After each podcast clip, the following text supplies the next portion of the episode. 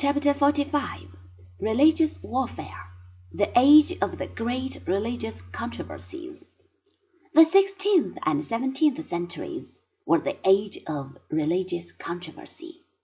If you will notice, you will find that almost everybody around you is forever talking economics and discussing wages and hours of labor and strikes in their relation to the life of the community, for that is the main topic of interest of our own time.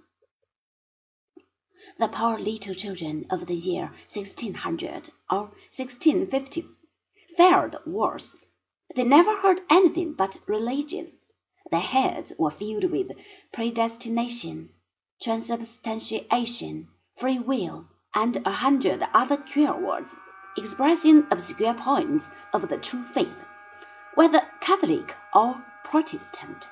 According to the desire of their parents, they were baptized Catholics, or Lutherans, or Calvinists, or Zwinglians, or Anabaptists.